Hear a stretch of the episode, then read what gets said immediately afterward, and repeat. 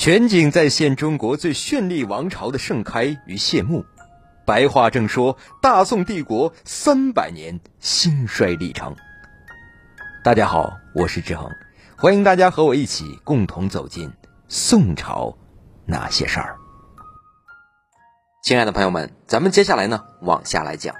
上一集咱们说到，柴荣想攻破太原，但是攻破太原谈何容易啊！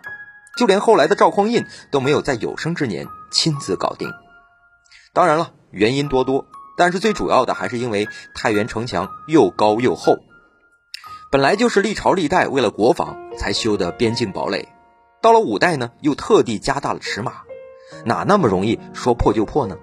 而且最重要的一点还是柴荣太急了，虽然高平之战他胜了，然后乘胜追击，没有给刘崇一喘息的机会。但同时也没有给自己喘息的机会啊！用举国之力去伐另外一个国家，怎能如此的轻易呢？于是战争只进行了近一个月，后周的士兵们就战力衰竭了。而且呢，由于仓促出战，围城不下，粮草早已供应不足。柴荣呢又军纪严明，他严禁士兵们抢劫。可是五代十国的大兵们一旦饿了，就是皇帝的饭碗他们都敢端，更何况是北汉境内的老百姓呢？于是群众基础这一下子就一落千丈了。那这下好了，柴荣他们不仅得对付后汉的正规军，还得对付更加玩命的北汉民间的游击队。形势就此呢急转直下。同时这时候还传来一个噩耗：后周大将史彦超在抵挡契丹的时候不幸阵亡了。契丹军团呢已经突破了防御，此刻正在步步紧逼。好了，不管是柴荣再怎么心比天高。他所能做的就只剩下一个了，就是立刻退兵。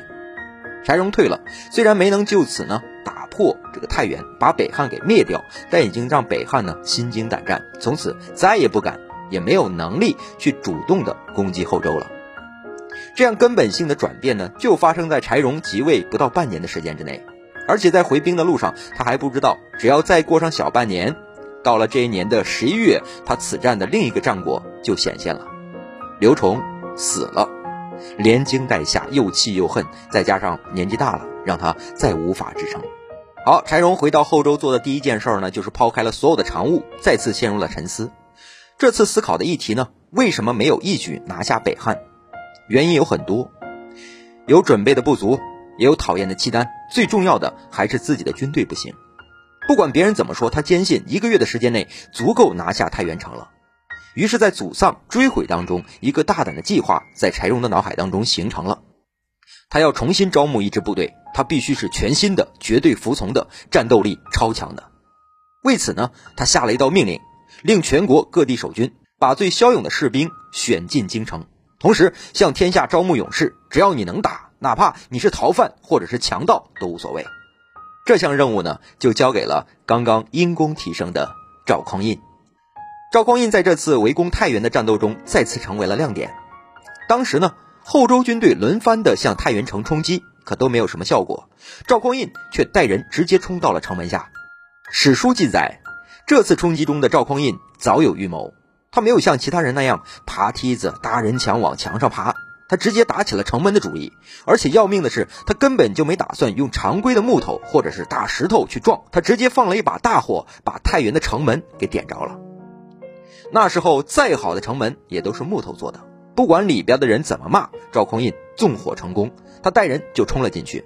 可结果他往回冲的速度比冲进去的速度还快，原因是因为太原城里边的弓箭太可怕了，透过还没有烧毁的城门，像一大群苍蝇一样劈头盖脸的就射了出来。赵匡胤没有办法不往回跑，而且左肩上还中了一箭。中箭之后的赵匡胤反而精神大振。无论如何都要攻破太原的城门，而且城门后面有什么，他也领教了，没什么可怕的。赵匡胤回到阵地后，简单的包扎了一下伤口之后，就要再往上冲。这时候，柴荣亲自拉住了他，禁止他再次冒险。在柴荣的心中，赵匡胤已经是他急需组建的新朝臣班底当中的最重要的一员，而且这次招聘选拔出来的新士兵呢，就要优先安排进赵匡胤所在的殿前司驻班。在这里，我们有必要解释一下什么叫殿前，啊，这是一个简称，全称是当时最高的统兵机构——殿前都指挥使司。一般简称叫殿前司或者是殿司。他的领导人依次往下排是殿前都点检啊，殿前都指挥使，还有就是殿前都虞侯。但是殿前司还只是禁军的一半，另一半是侍卫马步军指挥使司，那里另有系统，单独向皇帝负责。就这样，赵匡胤生平第一次单独主持了一次国家的政务，只此一次就让他一飞冲天，再也无法遏制，他有了自己的私人小集团。接下来有一份名单，请大家注意，他们是罗彦环、郭廷斌、田崇进、潘美、闵信、张琼、王彦生，这些人的名字是不是都很熟？只要翻开《宋史》，在最初的几篇，这些人都历历在目，个个名重一时。他们就是在这次全国海选当中被赵匡胤选中，并且呢立即安插在自己手下做官的。赵匡胤也是因为有了禁军殿前都虞侯这个职务之后，正式进入了后周的高级官场之中。他开始了自己的正常人际交往。请再看一份名单，他们是石守信、王审琦、韩崇斌。李继勋、刘庆义、刘忠、刘廷让、王正中、杨光义，这九个当时已经身有官职、各局要津的人，不仅走到了赵匡胤的身边，还与他结成了生死兄弟。《宋史》并不讳言，连同赵匡胤在内，他们是义社师兄弟。赵匡胤迅速的冒升，成为了继柴荣之后，在与北汉这次战斗当中最为得力的人。历史稍微给了他一线阳光，他就立刻展翅高飞，开始了他波澜壮阔、叱咤风云的一生。这年，赵匡胤刚满二十八岁。朋友们，想一想我们二十八岁的时候在干些什么？所以说，没事儿，我们真的应该好好的去读一读历史。读史可以使人明智。好了，咱们接下来往下来讲。在公元九五四这一年里，二十八岁的赵匡胤在三十三岁的柴荣的领导下，像一架发动机那样一刻不停的忙碌着。他们四处出击，开疆拓土。后周人焕发出了五代十国时期见所未见的创业热情，积极、开明、强盛，这些久违了光明一面的东西再次回到了人世间。但是就在这样一片大好的形势下呢，珍惜每一寸光阴的柴荣突然宣布辍朝三日，全国哀悼。因为深仁厚德、久服众望、四海宾服、人类偶像的长乐老人冯道先生，终于与世长辞，驾鹤西归了。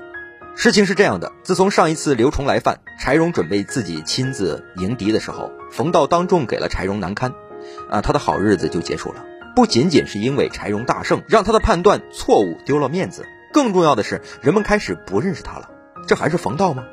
他历任五朝，后唐、后晋、契丹、后汉、后周，伺候了十一位皇帝，从来没有做过这样的事儿，把新任的皇帝顶得当众下不来台，他可真是出息了。可是柴荣却没有把他怎么样，而是依照古例给了他只有宰相才有的特殊权利，派他去给郭威修坟，啊，这也是在变相的告诉他，告诉全天下的臣民，柴荣并没有因此而计较他，想把他怎么样。但是林老出了昏招的冯道怎么想怎么难受，最终决定不原谅自己了。就这样，他的生命终结在了这一年。